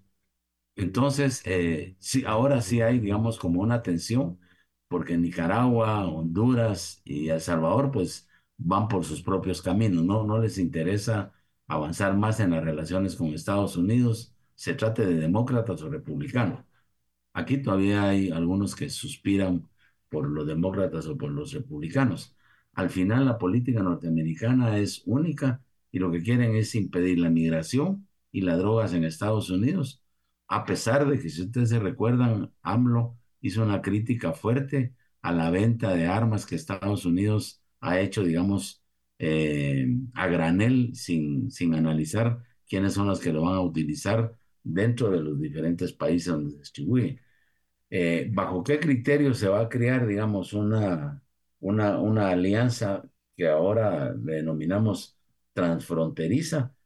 Pues tiene que ser la habilidad, digamos, de, del, del ministro de Relaciones Exteriores eh, que tenemos ahora eh, con sus pares, digamos, para, para asegurar que, que la, la alianza esa podría tener éxito para, para contener el narcotráfico, inicialmente contenerlo, documentarlo y posteriormente generar una agenda que sea replicada en los tres países. Yo uniría a Canadá para terminar de hacer ese combo de cuatro países que tienen el problema de, de las drogas y de la migración. Y Estamos ya casi por concluir, pero adelante. Sí, yo, yo tengo una, una, pregunta ahí que quiero trasladar eh, quizás con algunas otras palabras que nos llega a nuestra eh, transmisión en YouTube, eh, coronel, porque es, es, sabido que este tema de la narcoactividad ha supuesto la, la infiltración de todos estos grupos criminales en altas esferas del gobierno y del ejército. Sí, en México Mm, fue capturado uno de ellos, ¿no? Un alto cargo militar, me parece, o el que estaba... Lo, lo, capturaron en Estados Unidos, si no recuerdo mal. Genaro, Luna García. Sí, claro, ah, que era el comisionado o algo, de, ¿verdad? el, el, secretario de Seguridad. El eh, ¿Cuál es su percepción en relación a Guatemala? Eh, ¿Estará permeado, no sé si a tal nivel, pero... Cooptado cooptado, gracias. Tal vez ahora sí, ahora sí va bien esa palabra, pero ¿hasta dónde llegará este, este fenómeno en, los, en, la, en la esfera pública de, gobierno y del ejército? Bueno, eh, dentro, digamos, dentro del gobierno, pues eh, se han descubierto algunos eh, funcionarios, más que todo a nivel operativo. Porque como bien lo dice el licenciado José Carlos, la cooptación se da eh, durante el proceso en que están tratando de llegar a los, a los puestos. Si ustedes se recuerdan el caso, digamos, del candidato presidencial de la UCN, por ejemplo, que al final se conoció toda la, la trama y toda la negociación porque los norteamericanos tenían infiltrado al grupo y le tendieron una trampa, digamos, al, al, candidato de la UCN. Pero sí hay un, yo le podría decir que sí hay un interés y hay una duda de, de hasta dónde las alcaldías municipales de algunos de los municipios más importantes del lado de la frontera, de una u otra forma, eh, fueron financiados y de una u otra manera sirven a los intereses del narcotráfico. De ahí, digamos, la, primera, la, primera, digamos, crítica a la compra de esa cantidad de armamento de la, de la, de la alcaldesa de Ayutla. Primero, porque legalmente no pueden tener ese tipo de armamento y segundo, porque prácticamente se convierten de la noche, del día, de la noche a la mañana en una fuerza opositora al Estado con mejores recursos, digamos, que los que tiene actualmente la Policía Nacional y el propio Ejército de Guatemala. Bueno, y eh, coronel, la verdad es que nos queda ese sabor amargo realmente de, de la, del combate al narcotráfico, como decía Jorge hace unos instantes, pareciera ser, bueno, eh, hace algunos meses yo veía un titular de 1970 y pico de la prensa libre que decía, el, narcotráfico sube, eh, las fuerzas de seguridad se ven uh, escasas para combatir, superadas para poderlo combatir. y, y aunque aquí no tenemos todos esos casos, ese mismo hecho de que la justicia no llega a todos lados, eh, reconocemos, ¿no? ya no solamente en los lugares fronterizos, sino en diputaciones ah, también, y ah, eh, se, ha, hablado de, diputaciones eh, de los distritos electorales fronterizos que son sumamente cuestionados, pero además de ello, ya también adentro, en las zonas de, de, en medio, ¿sí? o sea, el y, eh, somos superados en armamento, en cantidad de dinero. Eh, pareciera ser que nos tenemos que replantear el asunto y, yo creo que nadie lo quiere hacer, eh, coronel. lo primero que hay que, hay que aceptar es que la, la, primera característica del crimen organizado es la capacidad de infiltrarse dentro de las estructuras encargadas de combatirlo o de perseguirlo y de ajusticiarlo. Eh, solo como comentario, coronel, ah, eh, el, eh, el, hoy acusado exdiputado Ubico, sí, estaba en las comisiones de seguridad y de gobernación. O sea, pareciera ser que lo que quería era estar ahí para influir y, dejar pasar la droga, ¿no? Sí, solo como ejemplo. Claro, precisamente, precisamente tal como lo mencionaron ustedes, son sujetos, son sujetos de interés para el crimen organizado. Es decir, eh, no les interesa a alguien que, que, no tenga en la, disposi la, disposi la disposición de poder intervenir, digamos, en favor de poder boicotear leyes o de poder, digamos, cambiar regulaciones, etcétera, etcétera. Entonces, esa primera característica es la primera, es, digamos, es, es la obligación primaria, digamos, del Estado para evitar que eso se dé bajo, bajo estrictos, digamos, controles de probidad, etcétera, etcétera. Eh, que a veces, digamos, también son bastante laxos porque se vuelve infuncional la Contraloría. Y entonces, eh, es decir, digamos, hay, hay, toda una articulación que se da en, en, favor y que terminan protegiendo, digamos, ese tipo de, actitudes. Lo segundo, que creo que es importante eh, en la coyuntura tal como se presenta estos días, y ustedes la mencionaron, sobre el tema del acuerdo para mejorar la seguridad transfronteriza, es realmente replantear una, una, una política eh, continental, es decir, esto tiene que llegar más tarde a los países de Sudamérica, que son los productores. Yo siempre he dicho que Guatemala no tendría problemas si no llegara la cocaína de Colombia, Perú y Ecuador a nuestro país, porque aquí realmente el, el consumo, Cicatí debe tener algunos datos más completos, pero el consumo de, ese tipo de, droga en Guatemala, como la cocaína, creo, digamos, que, no repasa, no, no pasa de un 5 o 7%, y ese es, digamos, en otros, en otros estratos.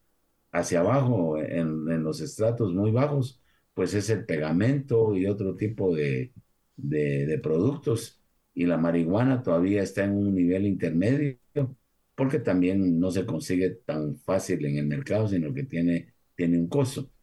Creo que si se plantea bien eso, pues se podría en algún momento intentar lo que los Estados Unidos ha querido, que es homologar políticas y leyes para tratar el tema del narcotráfico y el tema de, de, la, de la movilidad, como le llaman ahora a la migración ilegal. Pues muchas gracias, coronel, por habernos acompañado. Gracias por haber estado con nosotros para hablar sobre este tema. primero, pues las sanciones que ah, da a conocer el Departamento del Tesoro, esta reunión que hay entre los encargados de las relaciones exteriores para hablar del tema de la migración, pareciera que están poco relacionadas. Por otro lado, los 35 años que pide la Fiscalía de Washington contra Marta Julia Lorenzana, pareciera que son temas diferentes, pero, pero están muy relacionados. ¿Con qué, ¿Con qué le gustaría concluir? Bueno, eh, con dos cosas. Uno, que hay que recuperar y relanzar el Sistema Nacional de Seguridad, aunque muchas personas sean reacias a hacerlo. Mientras el Estado de Guatemala no cuente con, con un sistema de inteligencia articulado para entender los diferentes ángulos de las amenazas que ya están identificadas y las amenazas emergentes, pues no hay capacidad de responder a algo que no conocemos. Y lo segundo, aprovechar este espacio de buenas relaciones del actual presidente Bernardo con los Estados Unidos y la comunidad internacional para hacerlos entender que si en los estados que están limítrofes con Guatemala no se genera políticas de tratamiento y atención a los que ya están inmersos en el consumo por adicción, es poco lo que puede hacerse, toda vez que para los presidentes de Sudamérica, para algunos es difícil y para otros les importa poco la movilidad de esa droga hacia Estados Unidos. Pues muchísimas gracias, gracias por habernos acompañado. Nos acompañó el coronel Mario Mérida, consultor sobre política de defensa y seguridad pública. Vamos a hacer una pausa, regresamos. libertópolis.com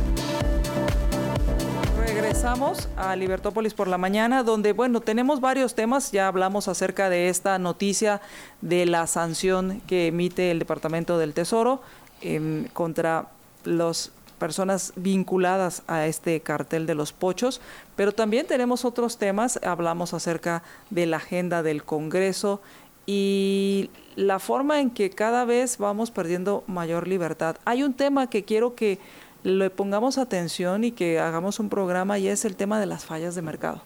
Mm, Porque la excusa para intervenir es yo sé más que cientos de, miles, voy a no decir cientos, miles de personas interactuando y yo voy a solucionar lo que yo creo que son fallas. Y entonces bajo, ese, bajo esa retórica de las fallas del mercado, eh, pues se va a, va a haber mucha intervención y, y una de ellas es la ley de competencia. Claro, claro. Sí, la, conferencia de, Javier Milei en el CIPAC eh, recientemente desarrolla bastante bien eh, eh, esta, esta visión keynesiana de las fallas del mercado, ¿no? Y, es propia de, los, de los reguladores, de los estatistas, de los socialistas, y y bueno, pues es lo que da lugar a leyes como la ley del etiquetado, la ley del, de protección al consumidor, la ley de competencia, la ley de tarjetas de crédito, o sea, no solo la ley de competencia, quizás es la más evidente, ¿no? Cuando no se entiende cómo funciona eh, el sistema de precios, el conocimiento disperso del que tú hablas, entonces entra el estatista a querer regular toda, toda actividad económica. Y, permíteme que, insista tal vez en este tema de, la, eh, de las drogas, porque hay una serie de comentarios acá en YouTube que nos hacen llegar amablemente algunas personas. Y, bueno, Patricia dice, por ejemplo, así que legalizar las drogas significa muerte, ¿verdad? Eh, y ella pone el, el, caso de Oregon y la medida 110, dice, donde se descriminalizó eh, las drogas, pero que han sido un desastre, ¿no? Por, temas de consumo y salud y demás. Pero yo creo que no estamos viendo bien el problema, ¿no? Porque eh, no es, yo personalmente prefiero hablar de despenalización de las drogas y no legalización, porque la legalización busca de alguna manera hacer de recursos al Estado obeso, grande, que debiese delimitarse a dos, tres funciones que le son propias y naturales. y bueno, para la gente que está en estas condiciones de vicio, mm, de adicción, que supongo ha de ser un fenómeno muy, muy complejo, pues yo creería que dentro del sistema, eh, digamos, de transición hacia un capitalismo real y verdadero, pudiesen, pudiésemos ofrecer vouchers, bonos o cupones para poder atenderse estos problemas ¿no? y estos vicios. ¿no? Yo creo que esa podría ser una medida que puede resolver el para Bueno, claro, estoy hablando de las familias, ¿no? Por supuesto que de, de, forma simultánea tienes que restituir eh, las instituciones sociales y culturales, porque esto de hablar de la despenalización de las drogas no es que estemos a favor de la drogadicción. A ver, yo, yo soy padre de familia y no quiero que mis hijos se droguen pues y seguramente tú también. Pero el, problema es que no lo vamos a lograr eh, con leyes y, con estrategias y con inteligencia militar, porque es, un problema que lo supera. O sea, es, una, estamos luchando contra una ley eh, natural, que es la ley de la oferta y la demanda. Y eso no lo entienden los estatistas. que eh, yo creo que muchas veces se dan datos así muy rápidos y se dice, es que es un desastre en Oregon. Eh, pero no, no, estamos dando los datos y no estoy diciendo que puedan estar bien, pero hay, que entender que aquí hay que tomar la integralidad del, del asunto. O sea, eh, hay, que hay que sumar y es tasas, no cantidad de muertos. Uno podría decir, bueno, la cantidad de personas que están falleciendo por las drogas, por, o sea, por la adicción o por la sobredosis, eh, que la tienes que medir en tasas, me refiero a por miles de habitantes. O sea, claro. no, no, no puedes decir... Sí, números relativos. Sí, como te saca aquí, por ejemplo, algún periódico, lugares donde más ah, roban vehículos, zona 11, sí, pero la zona 11 es muchísimo más grande que la zona 3, y la zona 3 es demográficamente más pequeña, pero, o sea, te, es más peligroso estar en la zona... Estoy poniendo un ejemplo, no es la zona 3, no, solo estoy poniendo un ejemplo. Entonces, demográficamente tú tendrías que saber que si la tasa es mayor en Oregón que en un lugar donde está muy regulado el, uh, el asunto de las drogas. O sea, esa es la verdadera tasa que tienes que medir. si la gente en realidad se está drogando porque ahí está despenalizado o está legalizado y en los lugares donde es completamente prohibido. Esa es una. Número dos, que también le tendrías que sumar a los lugares donde está despenalizado o legalizado la... Eh, perdón, a los lugares que está prohibido, le tienes que sumar la cantidad de muertos por asesinato que es relativo a las drogas. Claro.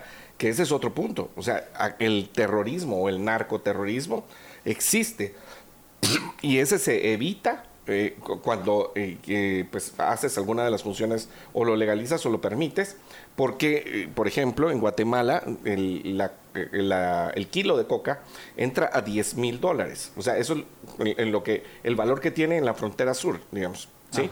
en las áreas de Zacapa, Chiquimula, y y, o la frontera con Belice, que también es permeable, y sale, para territorio mexicano a 13 mil. O sea, es decir, hay una ganancia ahí de 3 mil dólares solo por cambiar de país. Claro. Esos 3 mil dólares generan una cantidad de incentivos perversos que tienen, están relacionados básicamente con la seguridad. Después con el lavado de dinero también.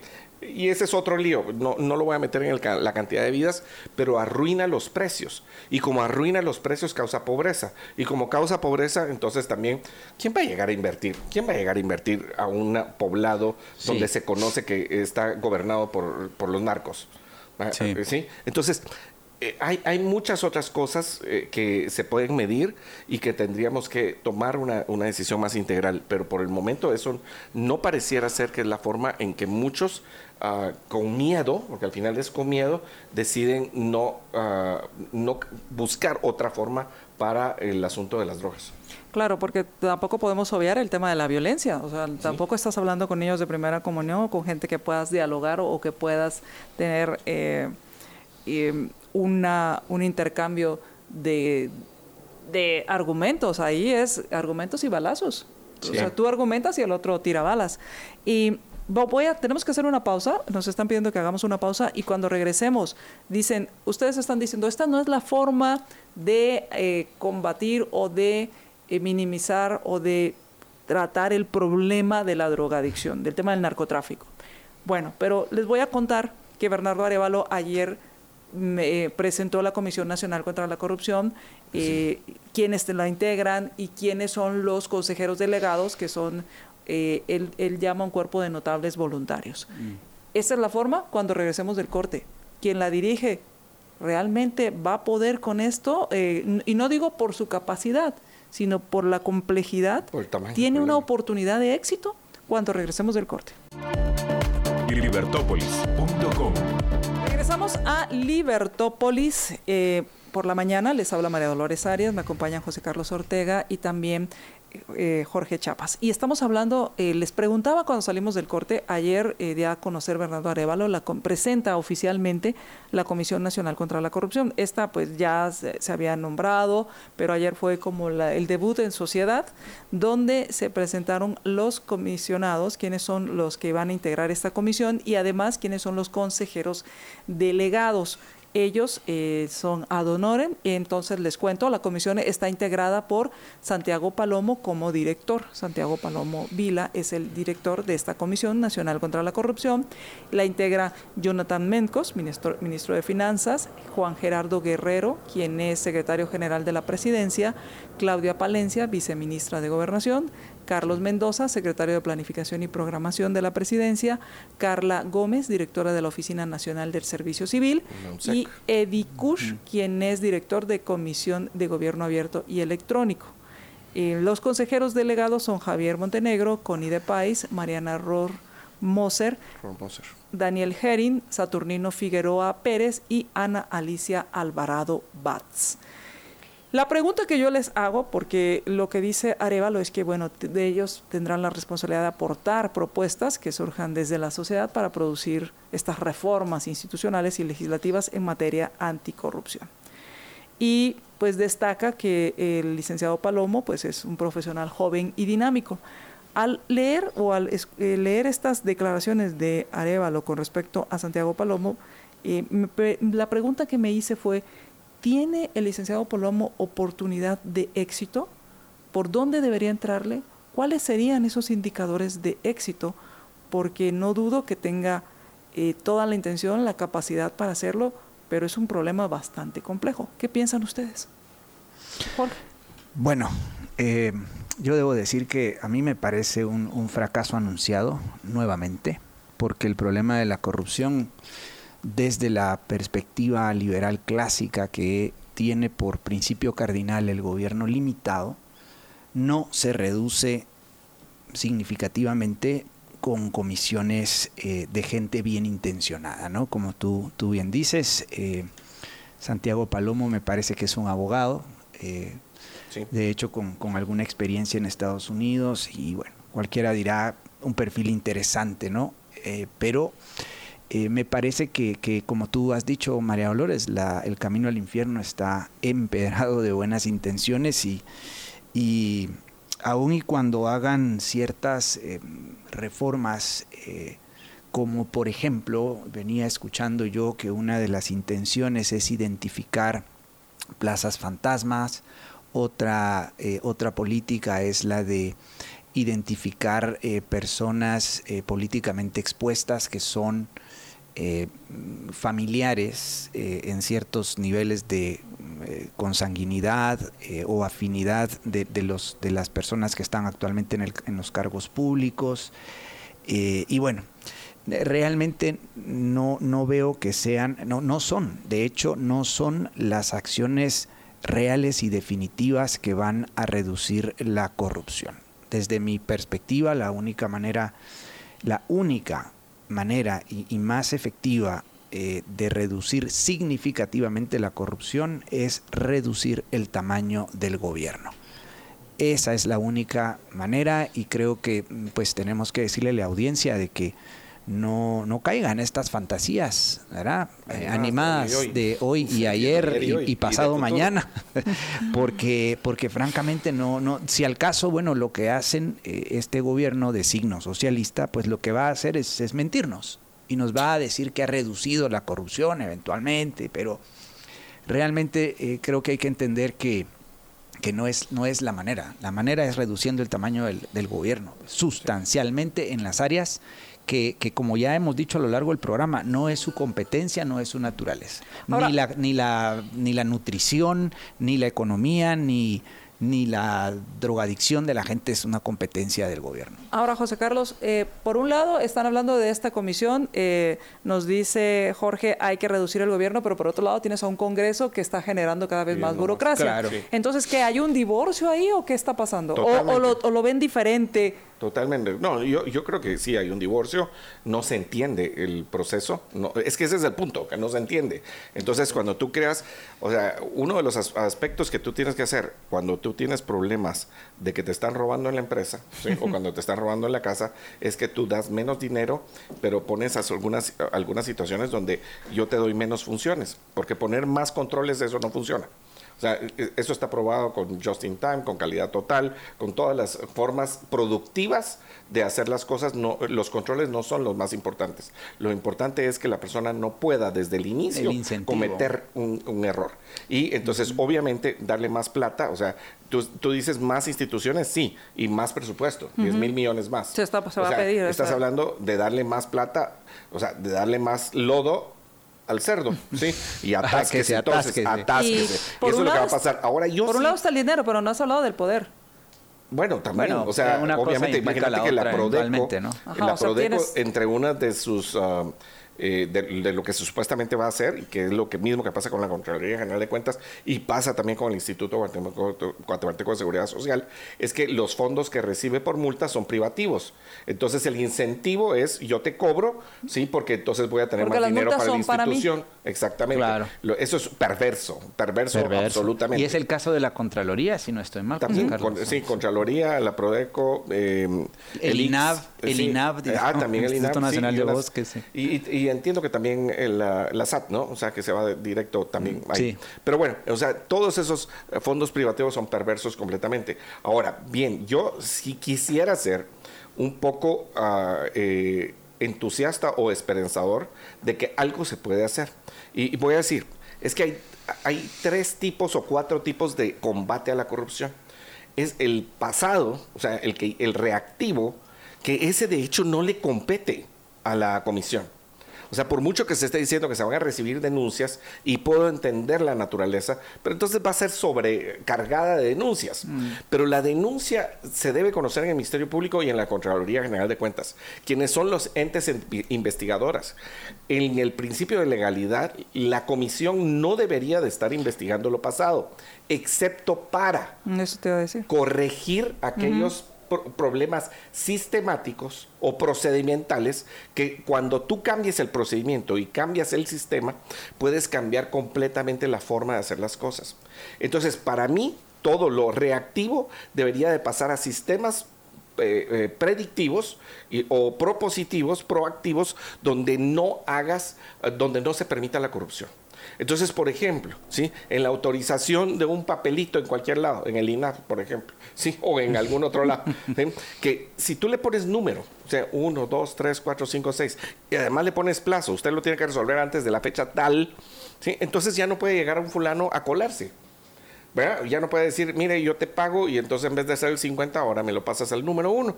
Que eso es lo que pasa en, alguna, en la corrupción menor. Sí, en, ¿sí? en la corrupción menor. Pero también hay otras... otras Hablaste de cuatro formas. Sí, la otra es la legal. La otra es la ley de contrataciones es perversa. Es sumamente perversa, porque eso de solo dividir licitación, cotización y además de eso, que no se pueda comprar medicamentos, infraestructura de forma diferenciada, sino que todo va al mismo colchón, eso es perverso. ¿sí? Entonces, tenemos que ver cómo hacemos para que eh, se puedan hacer las compras, pero eh, que estas sean diferenciadas, pero que no tenga discrecionalidad. Uno de los aspectos más importantes para evitar la corrupción es eliminar la discrecionalidad. La transparencia ya la tenemos más o menos arreglada, sí, pero aquí somos descarados, aquí ya no somos transparentes, somos descarados. Ya no importa, sí, eh, eh, me estoy robando en tu cara, pero no me importa, sí, o sea, hago la carretera sobrevalorada y ahí está el precio y, y, no importa. Aquí lo que importa es la discrecionalidad. Cuando tú haces una compra o en la ventanilla, que es donde, te, donde está la discrecionalidad. Por ejemplo, en una licitación te ponen para diferentes compras iguales un regae diferente. regae, o sea, la capacidad que tú tienes de endeudarte eh, o mm. de venderle al Estado. Entonces, un día te la ponen de un monto para que califique una empresa. Otro día te la califican de otro monto para que califique otra empresa. O te la van jugando con respecto el regae de la empresa que te interesa ganar. Y así descalificas a las otras. O, por ejemplo, por la experiencia que se tiene en un determinado asunto. O sea, tú tienes, eh, yo, yo, te voy a poner un ejemplo que viví, ¿sí? Eh, pusieron que tenía que tener la empresa que iba a dar el asfalto o el piedrín, ya no importa, ¿sí? Tenía que tener planta en el municipio en donde se estaba comprando. O sea, Y solo había una. Y solo había una. ¿sí? Entonces eliminas a todas las demás. Pero después hubo otro proceso de la misma compra y ahí ya no, importó. no, importaba. Sí, ahí la, la cosa era otra.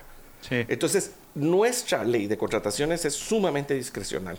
Y ahí es donde hace, se hace el, ah, ah, no, perdón, el robo. sí, pero yo te, yo te compro el hecho de que esa ley deba ser, eh, deba tener reformas, digamos. Eh, y recuerdo que en este programa, en estos micrófonos, ha pasado alguien que ha hablado de las reformas a la ley de contrataciones. Y, bueno, y eso digamos que es, una, es, es, es, algo que es necesario y uno podría entender importante. Pero el hecho de que el Estado pueda comprar medicinas, por ejemplo, eh, realmente lo, empieza a hacer algo eh, completamente eh, impropio. Porque aunque tengas una ley de contrataciones, realmente estás cayendo en compras que no debieses de cargarle al Estado. Tan sencillo como eso, ¿no? Claro, y en ese tema el, el, las, el poder, el, el, tamaño del gobierno, es que por eso entiendo lo, el, el gran, la complejidad que tiene esta comisión eh, de sacar adelante, eh, porque la complejidad del gobierno, o sea, todo lo que hace el gobierno, ¿se van a atrever a reducirlo? Yo veo que no. Lo que están haciendo es hacerlo cada vez más grande, creando comisiones, creando procuradurías, superintendencias, eh, creando... Y, y, eso lo que hace es aumentar las oportunidades de, em, de corrupción. De corrupción. Ahora, ¿por dónde le deberían entrarle? ¿Cuál sería, como es tan complejo, por dónde le entras? Bueno, para, desde, mi, desde mi perspectiva no es tan complejo. No es tan complejo. Lo que pasa es que necesitas alguien que quiera, que pueda y que sepa. Y, que se atreva. Donde que, es que, quiera, que, quiera, que, se, que pueda y que sepa. Y el problema es que tienes una gran mayoría de, legisladores en el Congreso que tienen la intención nada más, pero no saben cómo ni pueden, porque la gran mayoría son de, una ideología eh, estatista, María Dolores, y eso es lo que hay que entender. Al final es una cuestión ideológica, profundamente ideológica. ¿Cómo le entran al tema de los sindicatos?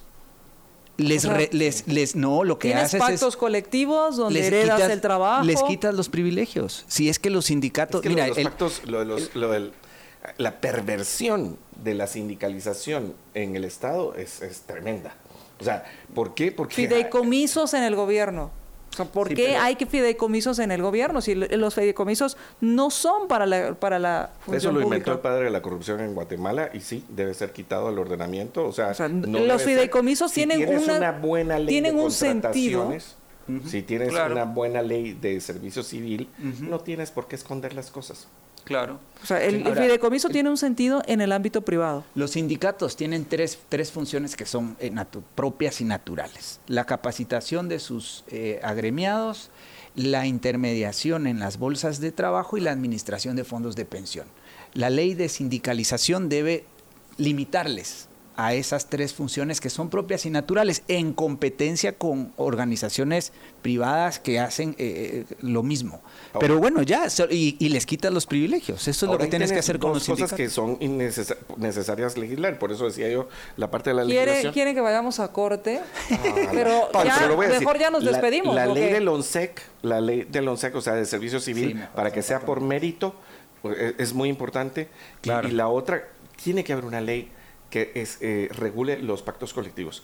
No puede un ministro firmar un pacto colectivo que, eh, eh, del cual va a ser completamente irresponsable. Y que luego lo multan y, ¿sabe quién paga las multas? La puede pagar. Vamos, vamos a hacer una pausa y regresamos.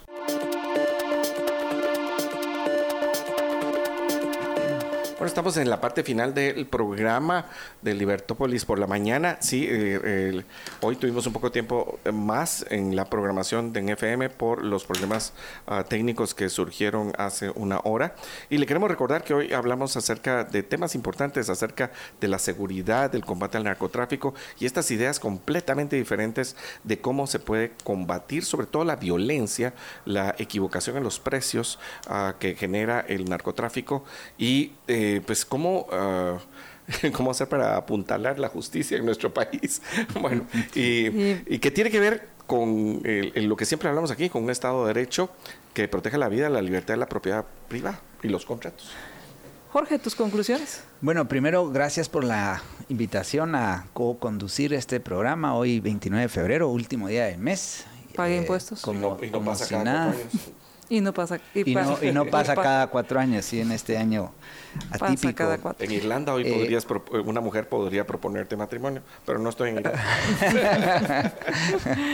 bueno, pues en todo caso, creo que el mensaje para la audiencia de Libertópolis es, es eh, insistir en la necesidad de eh, limitar las funciones, poderes y recursos que tiene el gobierno. ¿no? no podemos seguir pensando en que en delegarle al gobierno, al gobierno funciones que nosotros como individuos, como familias, como empresas, como instituciones sociales eh, debemos hacer, ya sea con nuestros hijos, con nuestros jóvenes, con las empresas, ya sea con nuestros clientes, ¿no? Y, ahí insistir en que hay que, hay que estudiar, hay que estudiar eh, economía, cómo funciona el sistema económico, la economía de mercado, el capitalismo, hay que, hay que entender esto de gobierno limitado y, bueno, insistir en, oponernos a todo tipo de, legislación perversa y buscar, porque lo hay, alternativas en el mercado político que, que están proponiendo gobierno limitado, mercados libres y propiedad privada. José Carlos. Bueno, yo ah, ya a esta hora solo digo que viva la libertad. Usted ah, siga ah, creyendo en la libertad y que usted la tiene que ejercer todos los días, porque en ciertos lugares todavía somos libres y la tenemos que seguir ejerciendo. Y yo, pues básicamente, eh, siguiendo la recomendación de eh, Jorge Chapas, si quiere eh, entender la parte filosófica o la parte de fundamentos, los principios del gobierno, le recomiendo leer Los Derechos del Hombre o Los Derechos Individuales de Ayn y también La Naturaleza del Gobierno para que entienda por qué la naturaleza del gobierno está muy relacionado con los derechos individuales. Y si quiere entrarle al tema de economía, hay dos libros que le recomiendo. La economía explicada a mis hijos de Martín Krause y Economía en una lección de Henry Hazlitt. Así que recuerde, ciudadano bien informado, ciudadano respetado. Hasta la próxima. Muchas gracias. Muchas gracias.